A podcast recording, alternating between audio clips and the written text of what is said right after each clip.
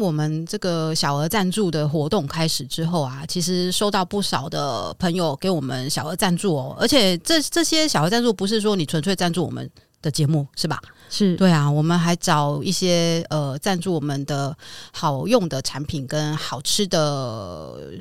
吃的、用的，或者是突然不知道怎么讲，用看的也都有，看的，对对对，所以我们已经已经可以达到这个好礼三选一，所以前两个月已经分别送出好礼三选一不少了。真的感恩的心、嗯、是啊，所以就是如果觉得我们要有一个善的循环，对，嗯，对，不是说为了为了来抽奖来呃来赞助啦，就是我们鼓励大家给我们一个善的循环，鼓励我们继续做节目，也鼓励呃提供这些产品的呃这个好朋友们，好朋友们给他们一些动力，这样也给我们一些动力。嗯、对，好、哦，是。点下方的资讯栏赞助我们。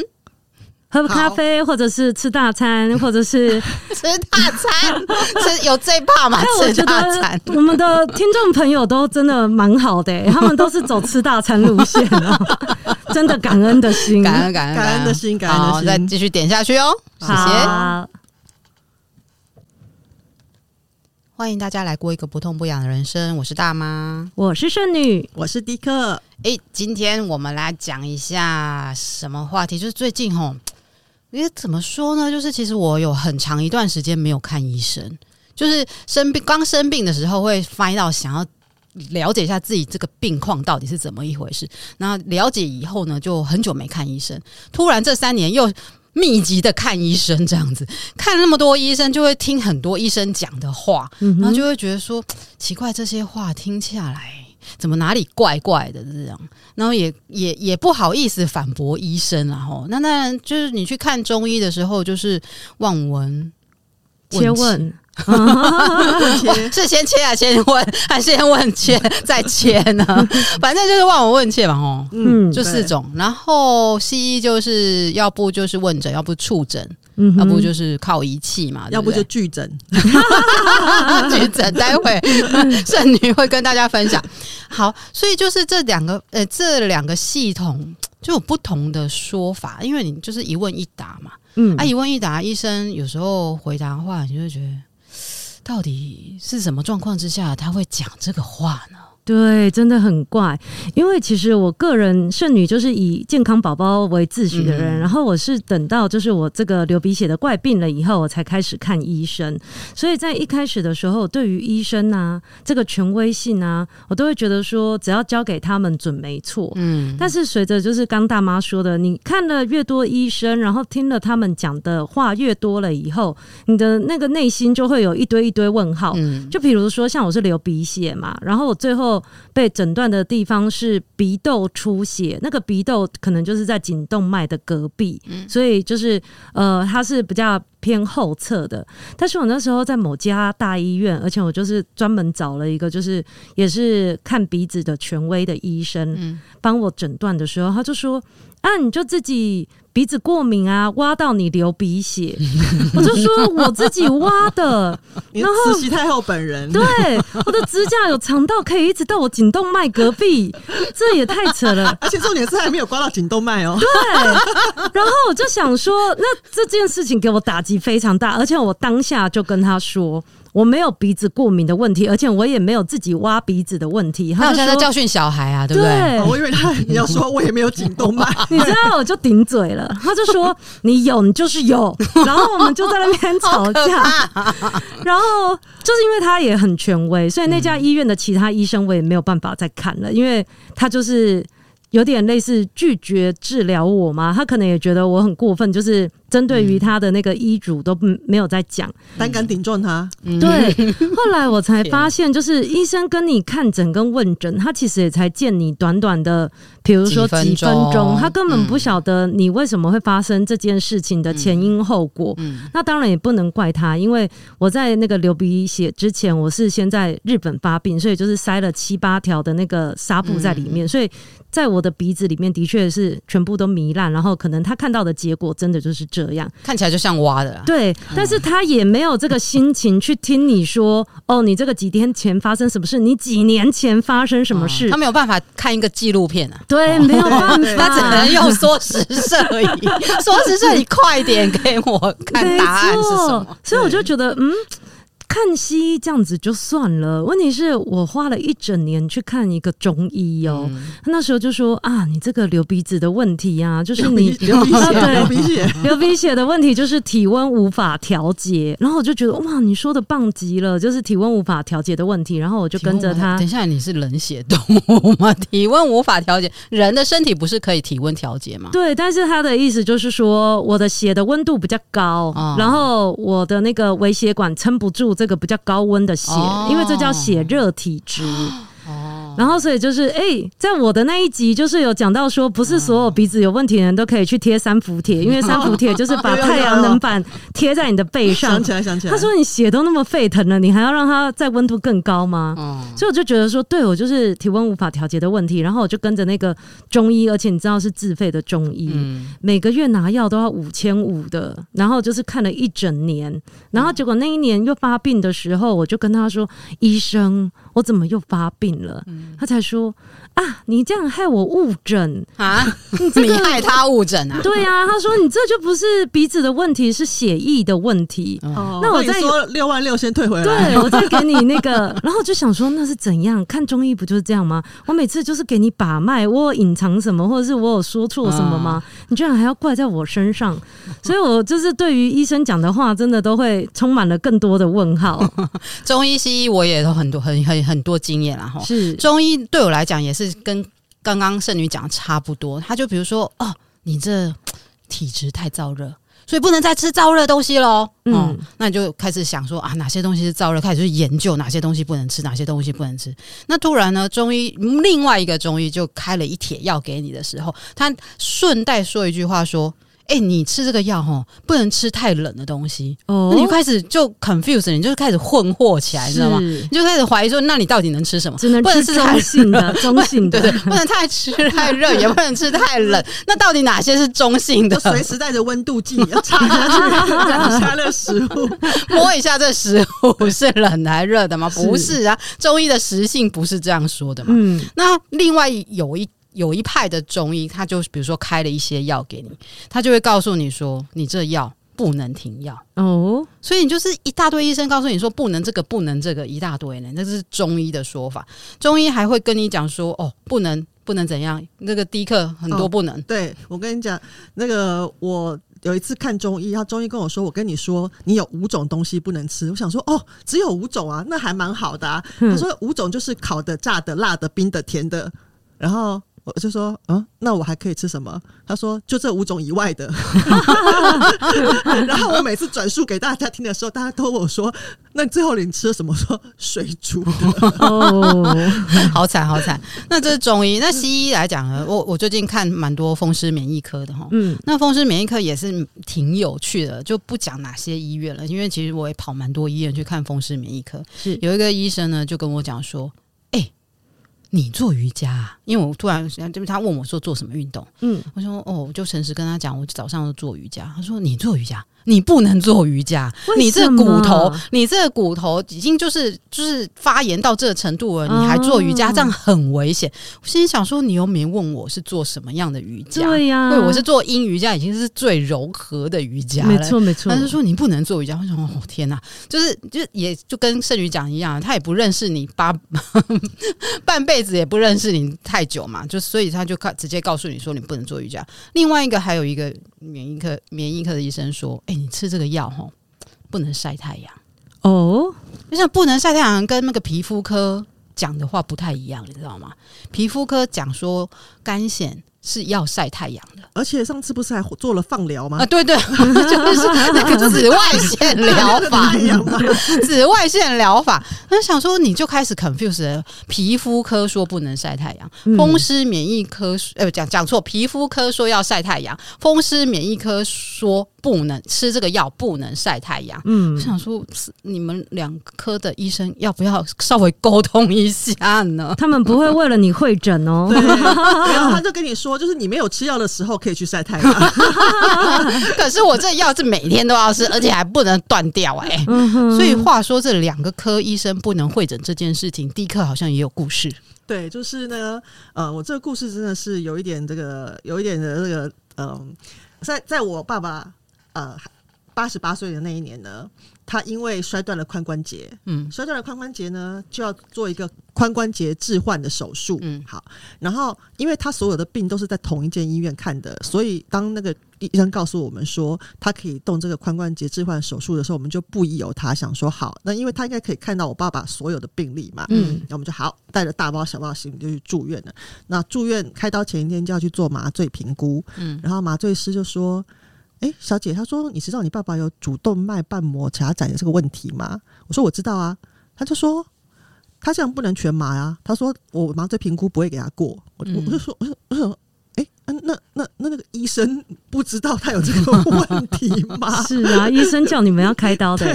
然后后来我就他说，他说我我不能盖，因为手术其实都要麻醉师评估过，他盖章才能够才能够进手术室。嗯、他说他不能盖，好，然后我们就退去病房了。然后我就告诉那个呃骨科的医生说，那个呃麻醉麻醉师帮我把我退货了。然后麻醉然后骨科医生说好，他说。不急，他说你就在这边住一晚。我想说是饭店吗？你在这边住一晚，我们想一想看怎么办。我就说哦好，住一晚他们就可以想到怎么办了。不是说你是住一晚，我要付钱呢、欸？奇怪奇怪哦，好奇怪的决定，不一样，那我还是要付钱。嗯，对，好。然后隔天早上又来了一个比较年轻的医生来跟我说，吕小姐，我们想到一个很好很好的办法了。嗯，好，我就说好，请说。他说就是这样子，我们先帮你的父亲呢做一个气球扩张术，把他的主动脉瓣膜打打开。一点，他就可以过，他就可以过了那个麻醉评估。那过了麻醉评估之后，让他休息两天，他再去开髋关节手术。我就说，嗯，他说，我觉得我们觉得这样子就可以顺利解决这个问题了。然后我想说，嗯，逻辑上非常合理。但是你有想到吗？他是一个八十八岁摔断关节，而且还已经的就是体弱多病的人，他要接受完 A 手术之后，在加护病房躺三天，再去接受 B 手术。作为他的女儿，我真的没有办法帮他说 yes。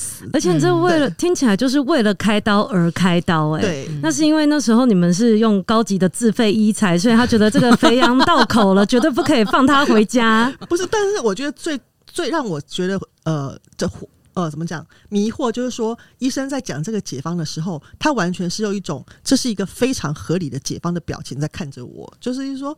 哎、欸，这一切都是就是这样啊，感觉就是什么问题？面对一个机器人在拆解，有没有？哦，就、欸、这边不通，对不对？那我先通这边，对，对，对，然后这边就通了，这样子。对，他还就是有种得意洋洋，就说我们已经帮你找到解答了，就是这样办。然后我就跟他说：“对不起，我想可能没有办法，我们下午就出院。”对呀、啊，这一开始就是他们同一家医院的病例就要看清楚啊。对，这个这个拿掉的过程也是，就是就是说。其实拿掉这件事，或者说，比如说剪一个洞，要不要开这个刀，真的会很难。对对对对对，他们有有时候。嗯，讲他们好像就是有又又变成绕的我们他们这种二分法的，是很对立的感觉。对对对对，对，不好意思，但但但是医病关系就是这样嘛。有时候我们不了解他，他也不了解我们的时候，就是就是断然下一个结论的时候，我们就会觉得迷惑到怀疑人生这样子。而且你讲医病关系，我都以为是销售关系，就是就是买卖关系了。是的，医院现在是纯盈利事业，是是是，并不是非盈利事业，是是是，请修正我们的观念。哎、欸，我们其实很。很想要让他解决问题啦，我们也很愿意花钱让他解决问题。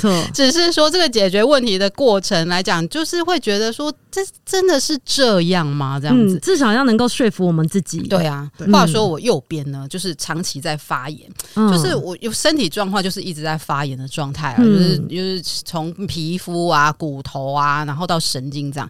我觉得右边所谓的右边是指就是右半边的脸这样，那右半边的脸就时不时痛啊痛啊痛啊痛啊痛啊痛，然后。常你就怀疑他自，哎、欸，就是怀疑自己是牙痛，那牙痛就进到牙科，牙科就会跟给你检查，好，先做那个根管治疗。根管治疗你也知道耗多久时间？根管治疗是一次、两次、三次、四次、五次，对有时候到六次这样子。嗯，可能做到六次，他就会跟你说：“咦、欸，这一颗吼，如果你还在痛，因为做到六次，如果还在痛就不对劲了嘛，对不对？嗯、如果你还在痛吼，可能有两个方法。”嗯、一个方法呢，你就去照照 MRI 看看你的脑是不是有问题。这个意思是要你自费吗？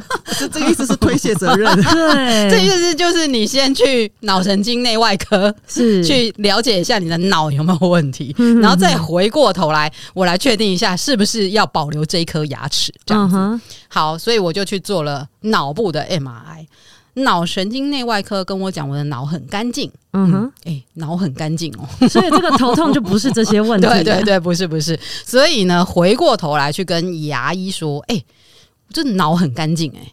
他说：“哦，如果脑很干净，那就是牙齿的问题，这个绝对要拔掉。嗯、拔掉，我想说，我就已经拔两颗掉，因为其实这十几年来，就是因为这个一直发炎的状况，嗯、就已经拔两颗掉，你知道吗？现在拔第三颗，我右半边三颗牙齿都被拔掉，我都不用用右边了，这样，那你就开始就怀疑他什么了。”又要怀疑到人生了，他就跟你讲说：“哦，这个没问题啊，就植牙嘛。”哦，对对对，蛮尼蛮尼，的解决方法 都是这样。那你就开始怀疑说：“你真的可以植牙吗？”嗯，因为因为因为我是那种，比如说小刀不小心割伤皮肤，那个皮肤的那一个地方就开始一直结痂，一直结痂，它就开始自体免疫失调，一直一直在结痂的状态。嗯，就是血球啊，不管它是白血球、红血球，反正它就是一直在自己攻击自己。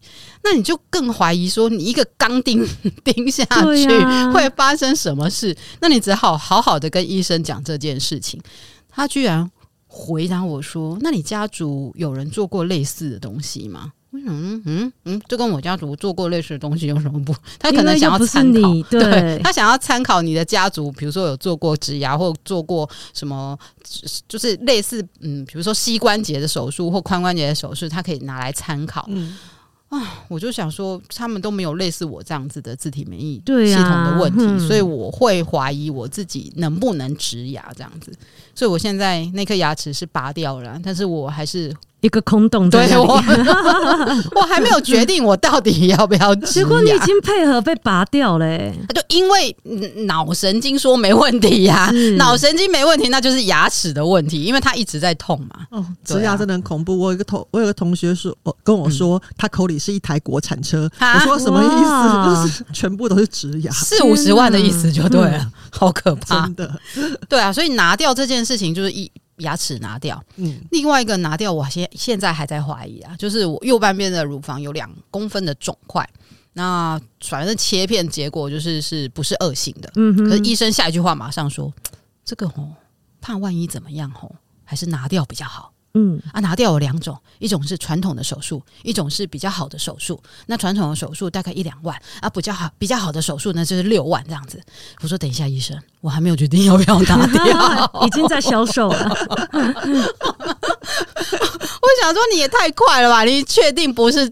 恶性的你就开就诶，恶、欸、性不管是恶恶性也是要拿掉，对不对？那啊，不是恶性，他你也建议我拿掉，所以这是外科手术的专业吧？没有，他会跟你说，因为他就算现在是良性，他也有可能未来会变成啊。对，他是这么说的啊，他是这么说。那就等那一天成真了，我再来处理这件事就好了。要这么积极就对了，预防胜于治疗是。所以他就是预防预防性的，因为外科都是这样嘛，嗯、就是你找外科，他的解决方法就是拿掉啊。是对啊，所以所以所以就是你就开始。就会怀疑啦，因为他说：“哦，你要记得有这件事哦，三个月之后再回来哦。”我想说，我我可不可以休息一下？我不要再跑医院了。对啊，就先追踪，因为我们都会觉得能不动刀就是尽量不要开刀是比较好的，因为这个对。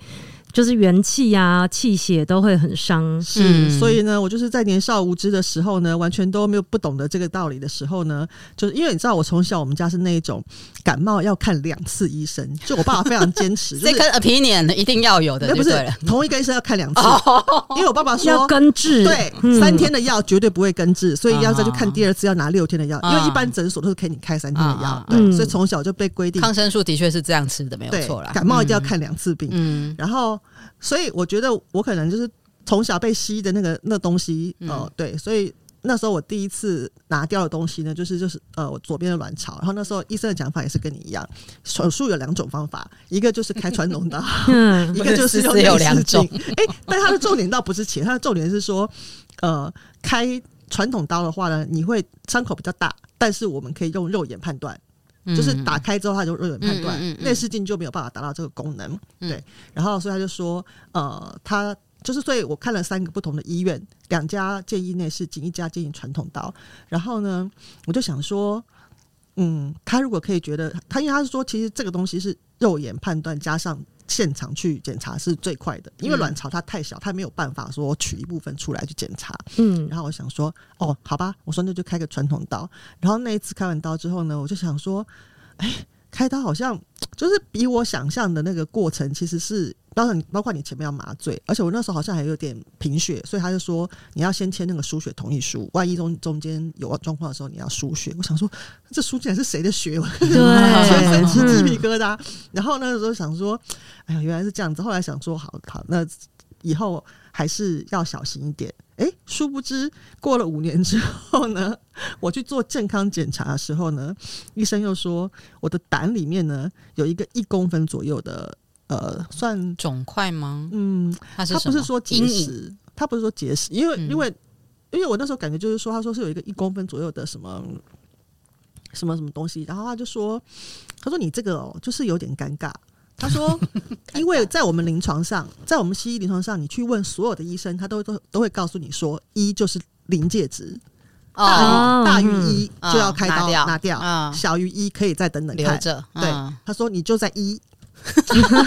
等于一不行就对了，一定要一点零一 或者是零点九，一不行哦。他就说，所以呢，那你自己决定。好，他就说一就变你自己决定。对，然后重点，然后就附加一句，那其实胆呢，其实影响也不是很大了，大多数人都会拿掉。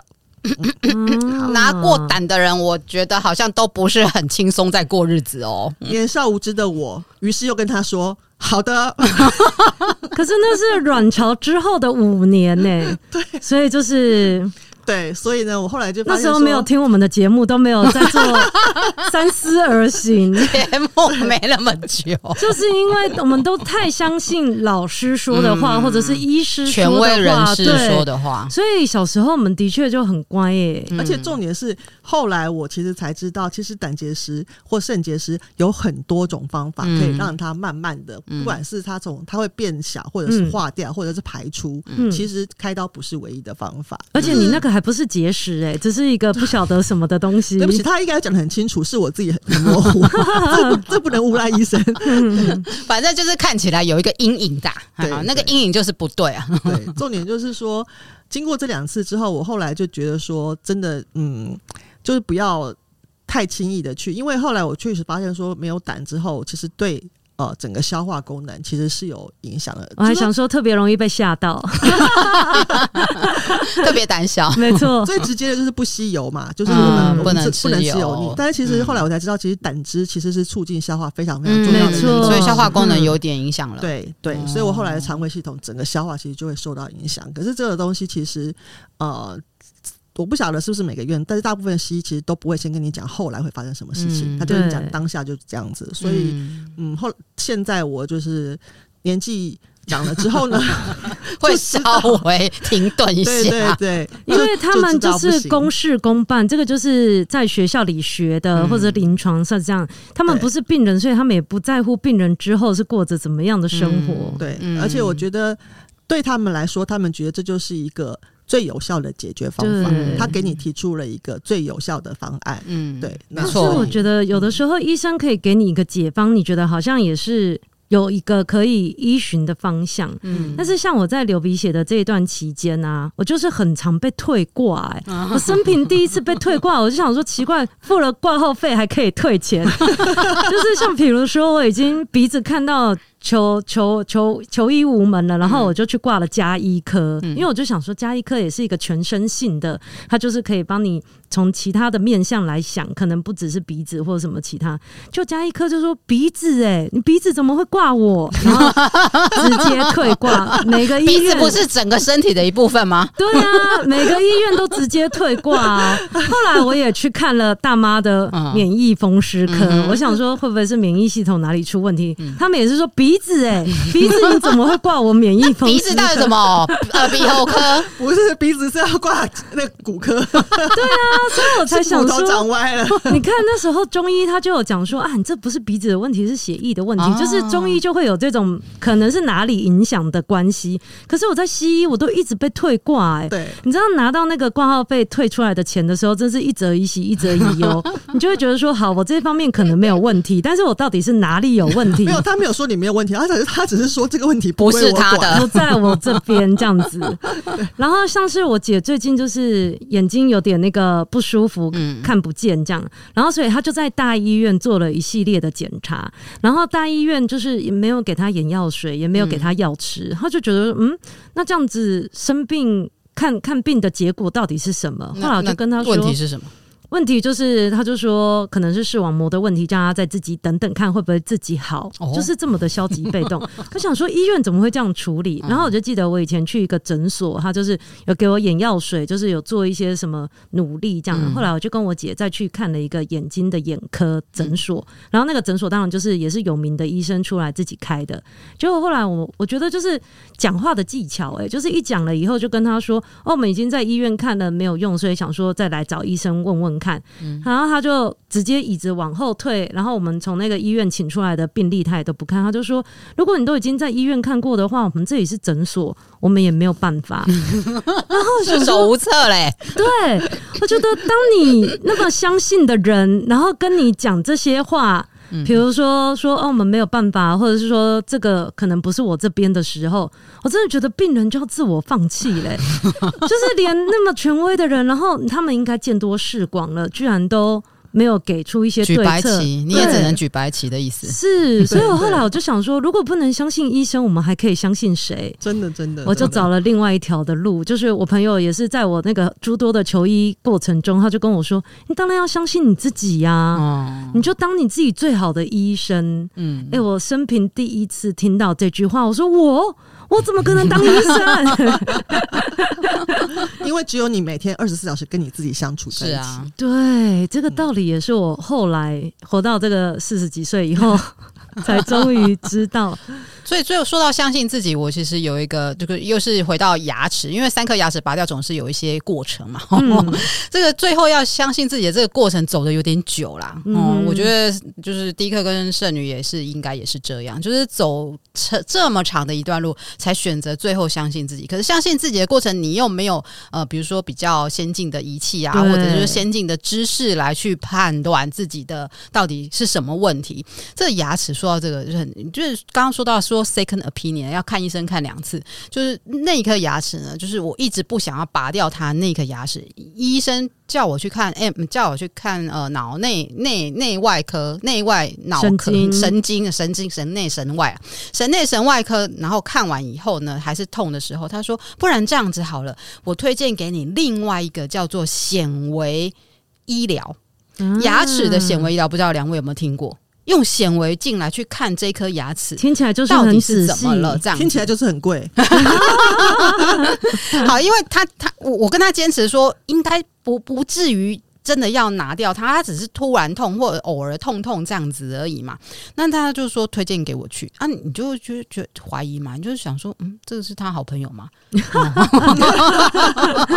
他们是一个产业链，然后他又端出来说是显微镜的技术的那种感觉，就是说，那我觉得听起来蛮厉害的啊，好像就是会检查的更仔细。没错，我觉得如果不行的话，他就会跟你说，我再推荐你一家奈奈米镜、量子镜都出来了。因为你看牙齿，看看牙医看那么久，因为我从小牙齿就不是很好。那、嗯、你看牙齿看那么久，你看牙医看那么久，你总是会知道有一些先进的艺术，是是是，技术什么。可是显微的显微镜，就是用显微镜的方式来去看这个牙齿到底怎么了的情况呢？我还真的没碰过。那你就会选择相信他嘛？嗯，嗯嗯。然后他就，我就问他说：“那那那费用到底是怎么样？”他说：“哦，没关系，你就是先让他去评估，评估有一个费用。”好，那你决定要做这个显微镜的治疗的时候，才会有另外一笔费用。那另外一笔也是一样哦，评估也有费用。哇，另外一笔费用呢，会含前面的评估的费用，这样子。嗯、好，那就你就知道说，哦，前面有评估的费用，然后后面有治疗的费用。好，那我就就去评估嘛，我就说啊，评估多少钱？他说评估哦，就是大概一两千嘛，这样子。哦，OK 啊，好，OK，、嗯、对不对？你是不是觉得说，你先评估嘛，那决定要不要治疗？然后决定要不要治疗的费用，我那时候听他讲，好像是一两万啊。之类的这样子，那我想说好，那我就先花一两千，再决定要不要花那一两万，是，然后就去了。嗯、去了以后，他做所有的，比如说啊，什么什么那个什么，呃，叫照 X 光啊什么的，前面都跟所有的牙医一样。嗯，做下来以后，他就跟你收一千块。好，然后收完一千块，他说：“那今天我们先先到这里。”哎，显微镜还没出现哦，怎么会这样？显微镜没有出现，他就先收我一千块了。是，我说：“嗯，怎么跟这个某某医诊所牙医诊所讲的不一样？这样子？”他说：“哦，今天只是咨询而已。”哦，除了评估，还有一个咨询。你想说，怎么多了一个咨询费？等一下，前面所有的。程序不跟不就跟其他的牙医一模一样吗？为什么他可以多收我这一千块的咨询费？这个时候我已经不是二二二三小小孩两三岁的等级了，我就说医生，等一下。这个前面的诊所呢，跟我这样讲、这样讲、那样讲，可是为什么刚刚你做的事情都跟别的医诊所都一模一样，医生也都差不多啊？对啊，那为什么多收我这一千块？人家挂号费就可以搞定的事情，你多收了一千，是他就说我是专科的牙医哦。等一下，其他牙医不是专科吗？好酷的答案哦！他说他是专科的牙，我说嗯。不对，好像又不太对，所以我跟他争执了大概十几分钟，嗯、他终于叹了一口气，说：“好，我去问问今天显微镜可不可以拿出来。”哇，你成功了耶！不是，还还有这这招哦，就是你这病人有出场费 你这病人如果不不会吵，你就付这一千块就回家了，是吧？嗯，就说怪怪的哎，然后所以他就去看，他去看那个显微镜可不可以，然后他回来跟我回答不行。嗯，我说，诶，那那那你这一千块这个咨询费是我一开始没有预期的，而且你们就是没有讲清楚啊，我以为是这样跟那样这样子。他说，不然如果你不高兴的话，我可以退你五百块，很不错哎、欸，菜市场买菜的感觉。你也是，欸、他比你好，他没有被退过，而且被退钱，是 是是，不是你听到是不是快气死了？就是原来有吵还可以退五百块出来。等一下，我我才不是这样的人，我就是要显微镜。我今天来就是为了要显微镜啊！可能要叫院长来了，这个病人有点难搞哦。反正总之那一天我跟他吵了很久很久很久，他愿意帮我再做仔细的评估，因为他叫专科的牙医，啊、但是他没有办法开显微给我，是，所以我还是付了那一千块。你是不是气不气？所以 觉得他真的就是变成评估跟咨询费用是会分开来了两遍。对啊，他分开来嘞。所以，嗯，我我不是说我要抱怨这个经验啊，我是要说，就是如果各位。就刚好牙齿跟我一样糟糕的话，如果有人跟你说哦，你可以去介绍我介绍你去一个另外一个牙医诊所，然后去做显微评估的时候，你是要千万要跟他问清楚哦，啊，不然你付那个一千块的咨询费，真的我真的觉得有点被医疗诈骗了。所以我我要问他说，医生，那那个医生跟你的差别是什么？这样子，他回答说，我不是专科的，是这样吗？吓傻了！我真的回去问我女儿，我说，哎、欸，你有听过牙医还有专科的牙医？他说。那、啊、哪一科不是专科？对呀、啊，我真的觉得昏倒哎、欸！就是所以这个这个医生讲的话，有时候你真的觉得，就到底是什么状况之下他们会讲出这种话呢？我觉得就是我们太常呃服从权威，所以其实我们都不太会怀疑他们说的话。然后，但是现在我们就是渐渐的，因为网络资讯发达，还有我们这个节目的关系，所以大家都会记得，就是要有自己的主观判断、思考、思辨能力。而且我觉得啊，其实刚刚像比方说，有时候我们还是有有选择，比方说。医生给你的建议，你可能还有办法做一些参考跟评估。对，我碰过一个最呃我自己最辛苦的例子，就是我爸爸刚刚我刚刚说他的心脏瓣膜狭窄这件事情。嗯，那这个东西呢，在国外现在已经有一种手术方式，它是非常非常的，它就是用呃，就从脚从脚那边，嗯，就是用一个好像呃呃，就是那个叫什么东西，就是进去。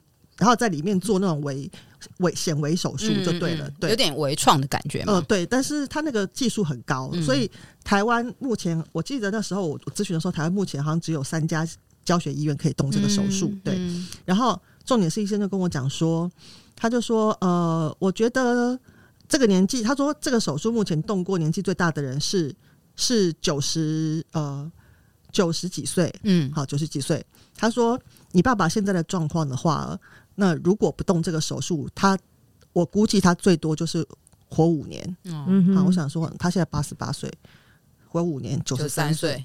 那他动了这个手术，那如果还是九十三岁，可以多走这一招？不是，而且重点是呢，这个手术目前全自费一百万台币。天哪！可是我跟你说，当下我真的不是。我的意思是说，如果他跟我说他动了，就是他都没有任何问，就是说他真的就是一个安全的什么什么的手术之后，我真的也许会挣扎一下，想说让爸爸。可是后来是因为我去问了我另外一个朋友，他是心脏科医生，他就跟我说，呃，我跟你说，他说因为是同学，我才跟你讲。他说其实这个手术本身其实有，因为他要打非常大量的显影剂进去，因为他是透过看嘛，对。他说那显影剂呢，他说以你爸爸这个年纪，他的肾脏可能之后是代谢不了的，所以代谢。不了之后，可能你就会像，就是说，他其实会引发一些后续的并发症。对，但是以以手术来说，这个手术是成功的，没有错。对，就是心脏的这个问题可以解决，但是其他的功能可能就排掉了。对，对。但是当时我他我爸爸的主治医生跟我讲的，就就是说，那。就是就像像我刚讲的这样，目前最最大的的是九十几岁动过，然后你爸爸如果不动，就是再活五年，然后手术费就一百万，然后就说你考虑考虑。天，我想说我还要考虑吗？考虑什么？我 考虑我去哪生一百万动这个手术？是是考虑要不要花一百万，还是考虑我爸我爸要不要活五年，还是考虑还是考虑？就是到底要考虑什么？所以你知道，我就觉得说。我我我要考虑什么？我天哪，觉得非常迷惘。这让我想到，我最近看那个 Netflix 的那个纪录片，叫做《尖端医疗的真相》。然后，呃，它的英文片名叫《The Bleeding Edge》，就是流血的那个字，欸、流血生女。所 以它不过不过不过不太流血是这样，就是说，他为什么说尖端尖端医疗的真相？你安全吗？这样子的说法，其实扣合刚刚迪克说的，就是当医生建议你做这个手术的时候，你真的。要停住哎、欸，你知道，就是就是换个地方，不是说 second opinion，就是比如说你多去问一下，因为他这个整个纪录片就是在讲说。医疗系统建议你做这个手术，是为了解决某一个问题，结果就引发更多更可怕的问题。对对对，真的真的就是要了解自己啦。但是在外科来说，他成功了啊！对，是对，所以其实后面的事情是别科的事。所以我觉得，就是这种医生的话，到最后就会变成你想要过一个养生的生活。如果你自己的身体照顾得好、养得好的话，其实你真的可以跟。药物或者是跟医生 say goodbye 说再见，嗯，所以像之前我们那个印度咖喱那一集就有讲到，他们那个阿育吠陀其实就是把食物就是当做他们平常的药来吃，就是如果你有先做好这个。预预防医疗，或者是你有保养你自己的身体的话，其实我真的觉得医生的话就是当做参考的，嗯、因为好不好其实就是存乎你自己的心念这样子。没错，就是多了解自己，应该是比较好的一个方法啦。真的，而且我们刚刚开录之前的时候，两位不是有分享那个一直不停的想相信这个 信念疗法，没 错，没有，我今天一定会睡着，我今天一定会睡着。就像我之前就是有失眠的问题，所以我们才会有一集是失眠的时候要干嘛？嗯、就是如果你一直沉浸在你会失眠的这件事情，那你的确就会失眠，然后晚上就睡不好。但是当我就是转了一个心念，就是我用静心冥想之后，我就发现最大的改善真的就是睡眠问题。当你睡得好了以后，你心情就会好，心情好，身体也会跟着好。就是我觉得。身心灵这个一整组来看的话，就是好好照顾自己的身体、心灵，他们都是相互依偎的。嗯，没错。所以我要说的是，所以有京剧来也。对，就是我本来对自己要当自己的医生有点怀疑的这件事情，但是我觉得还真的就是这样。诶，在网络上我看到一段，他说最好的医生是自己，最好的医院是厨房。最好的药物就是食疗，你选择你要吃的东西，最好的疗效就是时间。嗯，我觉得很多时候我们都是输给了时间，因为就比如说我们不想要头痛太久，或者是我们不想要症状发起来，所以我们让身体的那个自愈力先在旁边休息，然后我们就是靠吃药物把它压下来。对他，他从来没有上场过。是，所以我觉得不管身体或者心理，其实。所有的事情，时间都是有办法来痊愈它的。嗯，对，就是我们真的太太速效了，在这个鉴宝的时代，大家都想赶快看到立竿见影的成效。这样子，啊、我再重复一下你刚刚讲的那个重点，其实都在后面对不对？对，嗯、在第一个就是自己，自己第二个就是时间，第三个就是厨房跟食疗。对，如果说整合是这样子，吃得好，吃的营养，睡得好，对，然后足够时间休息，对呀，做好适当的运动，自己身体好了以后，心态也会变得比较健康一点。嗯，因为他心态的这个部分，他就是说不要生气，嗯，因为生气就会动了肝火，动了肝火了以后，就会影响心肺功能，然后或者是内脏这之类的。嗯，没错，没错。所以养生养得好了以后，我们就可以跟医生说再见喽。可以，医生的话可以当耳边风的意思吗？听听参考就好。为什么我们之前都有在讲人体实验室啊？嗯、因为当你觉得医生的话，你自己有怀疑的时候，你就是靠你自己，因为就是拿自己的身体做实验，医生不会观察你，没关系。那我们就花点时间来观察我们自己。嗯，对，没错，对对，对。今天就给大家这四句话。嗯，我们说，我们再回去听一下，对对对 给大家这四句话，这四句话写下来，贴在冰箱，贴在办公桌。重点就是自己下厨房做菜，然后好好睡觉。这样子解读也是不错的。是，好，今天就谢谢大家喽。好，拜拜，拜拜。